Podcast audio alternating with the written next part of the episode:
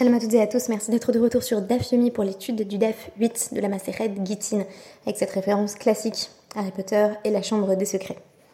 On redécouvre ici avec plaisir la célèbre réplique Dobby est libre. Mais Dobby est libre par quel mécanisme? Rappelons que pour libérer un elfe de maison, son maître n'a qu'à lui offrir un vêtement, c'est-à-dire lui faire don d'une partie de sa propriété. Sinon, l'elfe de maison est recouvert d'un vulgaire sac de toile et ne possède aucun vêtement qui lui appartienne. Ici, il sera question d'un autre type de statut d'esclavage, celui du Eved Knaani. L'Eved Knaani est un esclave qui n'est pas d'origine juive. Il n'est pas pour son maître d'obligation religieuse de le libérer, mais celui-ci en a malgré tout la possibilité. Or, exactement comme dans notre référence, tirée d'Harry Potter, on peut libérer son esclave en lui offrant sa propriété. L'accès à la propriété elle-même aurait donc une vertu intrinsèquement libératrice. Voilà qui a de quoi surprendre. C'est ce que j'ai souhaité analyser aujourd'hui à l'aune du DAF 8 à Moudbet. Pourquoi est-il question de la libération des esclaves dans ce contexte? Eh bien, je l'avais signalé dans mon premier podcast consacré au traité Gittin. Le terme de get désigne généralement un contrat de divorce, ou plutôt de répudiation, mais il arrive qu'il puisse s'agir d'un contrat au sens plus large. Ici, notamment, il est question d'un contrat qui atteste de la libération d'un esclave. Le maître n'a donc qu'à écrire sur un document, en présence de témoins, Je souhaite libérer l'esclave un tel de sa captivité. Le document lui-même est signé par deux témoins cachés, et on nous apprend que l'esclave lui-même peut se rendre devant le tribunal en donnant ce contrat, qui atteste du fait qu'il est désormais libre.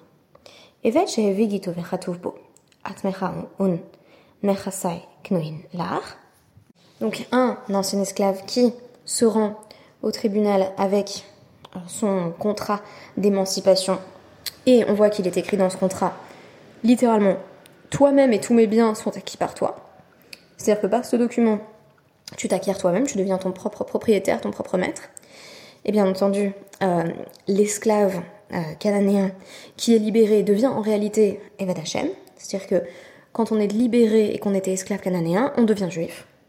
Donc, en tout cas, il est son propre maître dans la mesure où euh, il devient serviteur d'Hachem. Et ce maître lui lègue également l'ensemble de sa propriété. Donc, on peut imaginer par exemple un, maître qui va tout léguer euh, à son serviteur à sa mort. Et donc on nous dit Atzmokana Nechasim Lokana. Lui-même est libre, littéralement il s'est acquis lui-même, mais Nechasim Lokana. Mais la propriété de son maître, ça ne marche pas, il ne peut pas simplement euh, se présenter avec le document, cela ne suffit pas, car en général, on estime que donc ce, qu'on appelle le, le doit être authentifié euh, par deux témoins cachés. Donc par exemple les signataires qui viennent au Beddin en disant c'est bien nous qui avons signé ce contrat, soit des personnes qui reconnaissent les signatures des signataires et disent oui oui il y a bien deux témoins cachés qui ont signé euh, ce get donc ce contrat d'émancipation. En ce sens, le get serait plus proche du star classique d'un document euh, de transfert financier d'une propriété que de ce que l'on appelle le get tout court ou le get isha, le contrat de répudiation à l'intention d'une femme, dont on a montré que dans certains cas, il n'avait pas besoin d'être directement authentifié euh, par deux témoins, puisque le cas classique sur lequel on a commencé à se pencher, euh, c'est celui d'un chaliard, d'un envoyé qui vient de l'étranger, en disant euh, j'atteste que ce document a été signé devant moi, et cela suffit à ne pas avoir besoin que des témoins se déplacent pour attester de la validité des signatures, sauf si le mari revient et dit non, non, pas du tout, le chalier s'est trompé ou il a menti, moi je voulais rester avec ma femme.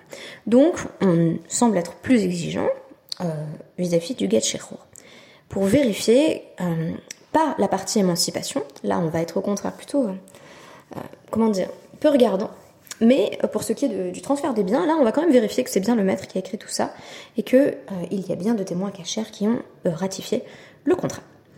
Il va y aller. Donc, on nous dit maintenant un maître qui a simplement écrit euh, Kol nechasai knuinlar. Je te lègue tous mes biens. Mao. Il n'a précisé que cela.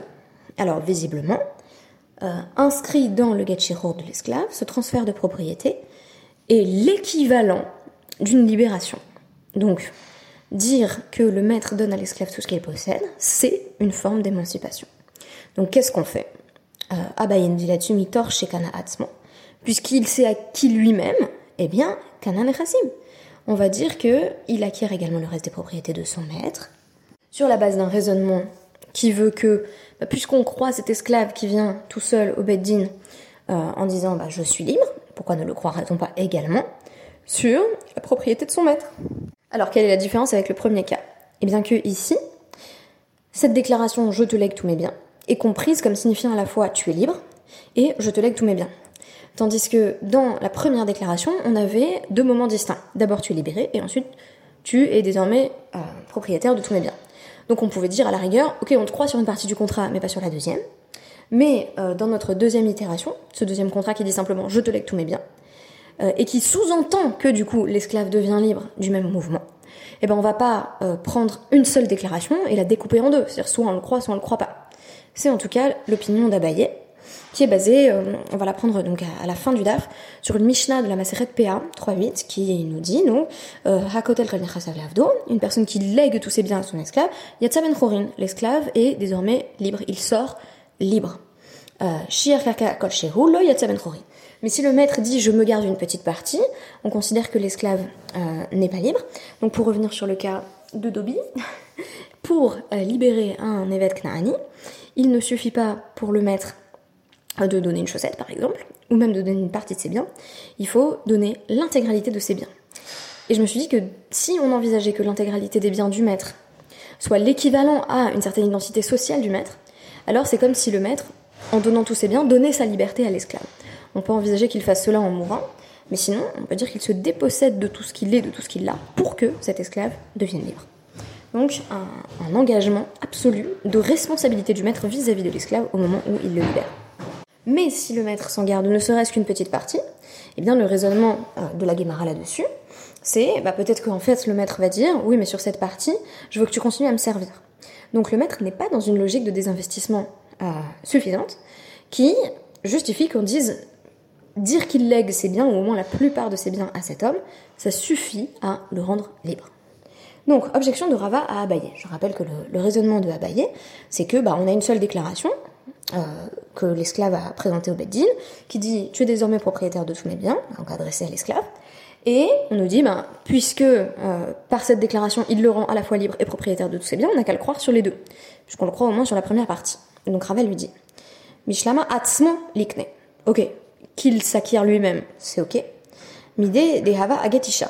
Parce que c'est comparable au cas euh, d'une femme qui apporte son propre guette, où on nous dit effectivement que euh, elle est d'ailleurs euh, elle-même, elle peut être shlicha, elle peut être sa propre envoyée, elle peut être son envoyée à elle-même devant le beddin, en disant voilà le guet de mon mari, et elle va pouvoir se remarier sans avoir à, authentifier, à ratifier euh, les signatures, donc on va pas forcément exiger que les deux témoins se présentent.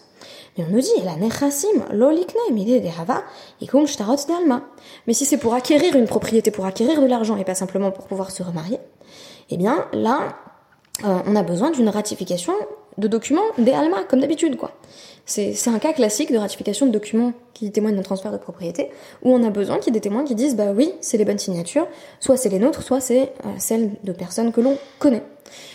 Très intéressant ici, bien sûr, la comparaison entre euh, l'épouse et, l'esclave, ne serait-ce que parce que euh, il est compris dans le cas d'une femme qui est veut vous divorcer, qu'elle est, euh, Kona et Atzma, pour reprendre la formulation euh, de la Gemara, elle s'acquiert elle-même. Donc on aura l'occasion euh, d'étudier ça avec beaucoup de détails dans le traité Kiddushin. En tout cas, une femme peut être acquise par le biais d'un mariage. On ne parle pas ici d'acquisition bien entendu matérielle, mais plutôt du fait de rentrer dans, dans le champ ou dans le domaine, dans le, ce qui est appelé le reshoot du mari. C'est la même chose, si vous voulez, pour l'esclave, avec un élément supplémentaire, bien entendu, d'asservissement, qui ne s'applique pas à l'épouse, sauf dans le cas que, que j'évoquais hier, qui est justement un cas qui est congédié par les sages, celui du tyran domestique qui euh, terrifie euh, entre autres sa femme. Donc c'est pas le, cas classique, ou du moins c'est pas le cas souhaitable. Euh, on nous dit qu'effectivement une femme qui est divorcée s'acquiert elle-même, c'est-à-dire que elle est libre de ses mouvements, libre d'épouser qui elle veut, et elle réintègre son propre domaine. c'est-à-dire qu'elle est seule responsable de ses actions et elle décide pleinement par elle. Alors, réponse de Abaye Rava. Abaye va être tellement convaincu qu'il va aller trop loin en quelque sorte. C'est amusant chez Abaye, euh, cette tendance dans laquelle je me reconnais beaucoup d'ailleurs à une forme d'extrémisme. D'abord j'ai tenu une position, mais si tu me démontres qu'il y a quelque chose qui marche pas dans ma position, eh bien je vais désormais incarner un extrême inverse. Adar, Amar Abaye. Donc il est revenu sur son avis et Abaye il a dit Si on dit qu'il a pas acquis la propriété de son maître avant que les témoins n'aient ratifié les signatures, alors il n'est pas libre non plus. Parce qu'on peut pas, là encore, prendre une seule déclaration qui dit tu es maître de tous mes biens, sous-entendu tu es aussi libre, et le découper en deux. Il y a, une seule déclaration. Euh, Amar Et là, Rava va lui dire exactement la même chose, mais à l'inverse, une sorte de méthode presque pédagogique. Euh, ok, il n'a pas acquis les biens, parce que les biens, ça fonctionne comme n'importe quel contrat de transfert de propriété, et il faut donc une ratification de signature, et la atzmo likne, euh, Dehava Aget Isha. Il répète exactement la même chose, mais lui-même, il n'y a pas de problème à ce qu'il, on va dire, acquiert la pleine liberté de ses mouvements, la liberté de, de sa liberté, qu'il vient de conquérir, excusez-moi la redondance, puisque ça fonctionne comme un get isha, ça fonctionne comme le contrat qu'une femme apporte en cas de répudiation au bedin et qui lui suffit à se remarier. Donc elle peut témoigner sur le fait qu'elle est divorcée, mais ça ne suffira sans doute pas pour qu'elle puisse toucher euh, la somme inscrite dans sa ketouba, donc dans son contrat de mariage. Là peut-être que justement on rentre de nouveau dans le domaine de euh, Alma, un contrat classique où il faut des témoins euh, pour permettre à l'épouse d'empocher la somme inscrite dans son contrat. Rava en réalité offre ici une couchia sur la première partie du premier enseignement que, je vous avais euh, ramené, donc le Tanour à banane, où on avait un cas divisé en deux, c'est-à-dire euh, je te libère toi et aussi je te donne tous mes biens. Donc là-dessus, Rava considère également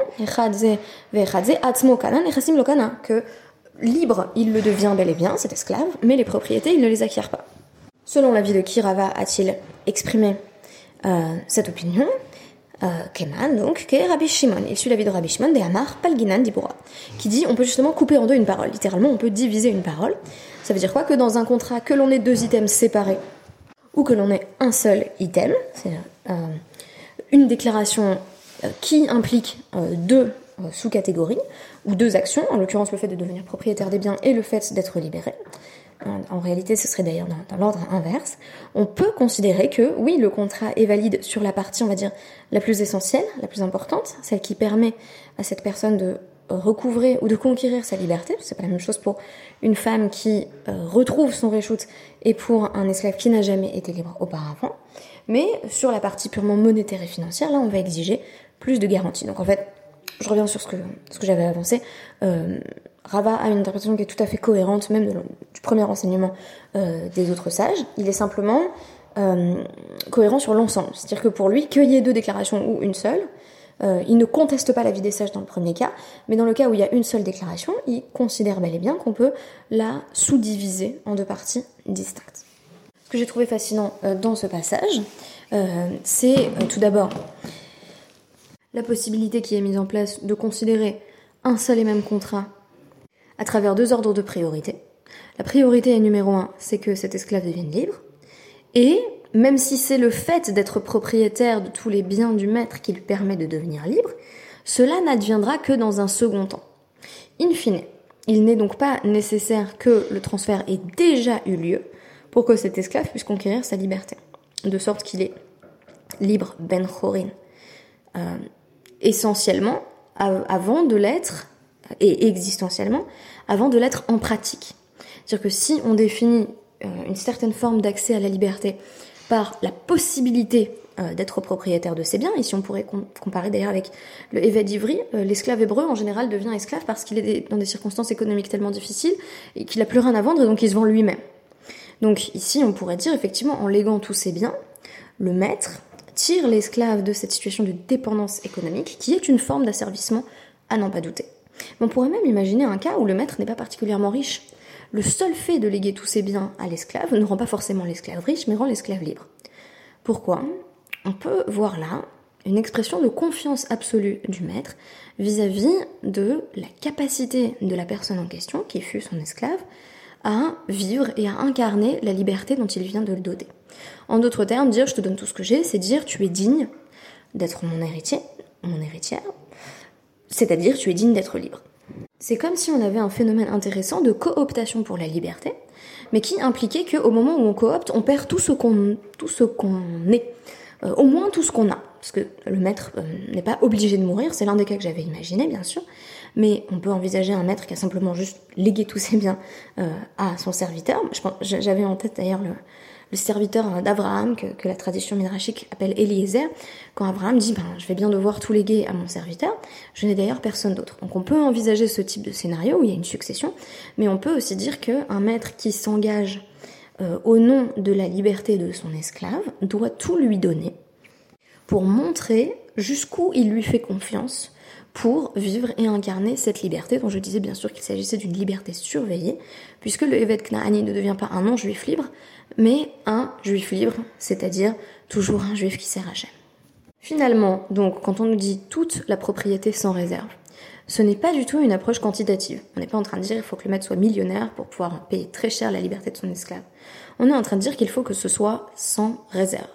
C'est ainsi qu'il faut comprendre la Mishnah de la Maseret PA 3.8. kol s'il se garde quoi que ce soit, si le maître dit enfin sur ça je suis pas sûr de lui donner, alors l'esclave n'est pas libre. Parce que le maître, quelque part, ne lui fait pas entièrement confiance ou n'est pas prêt à se donner entièrement à son esclave pour entériner sa libération. On a donc une approche finalement très lévinatienne de la vocation du maître dans ce qu'on peut appeler une forme de kénose, voire d'hémorragie de soi, hémorragie puisqu'il a tout donné, il a donné tout ce qu'il avait, et c'est cela seulement qui garantit que l'esclave devienne libre.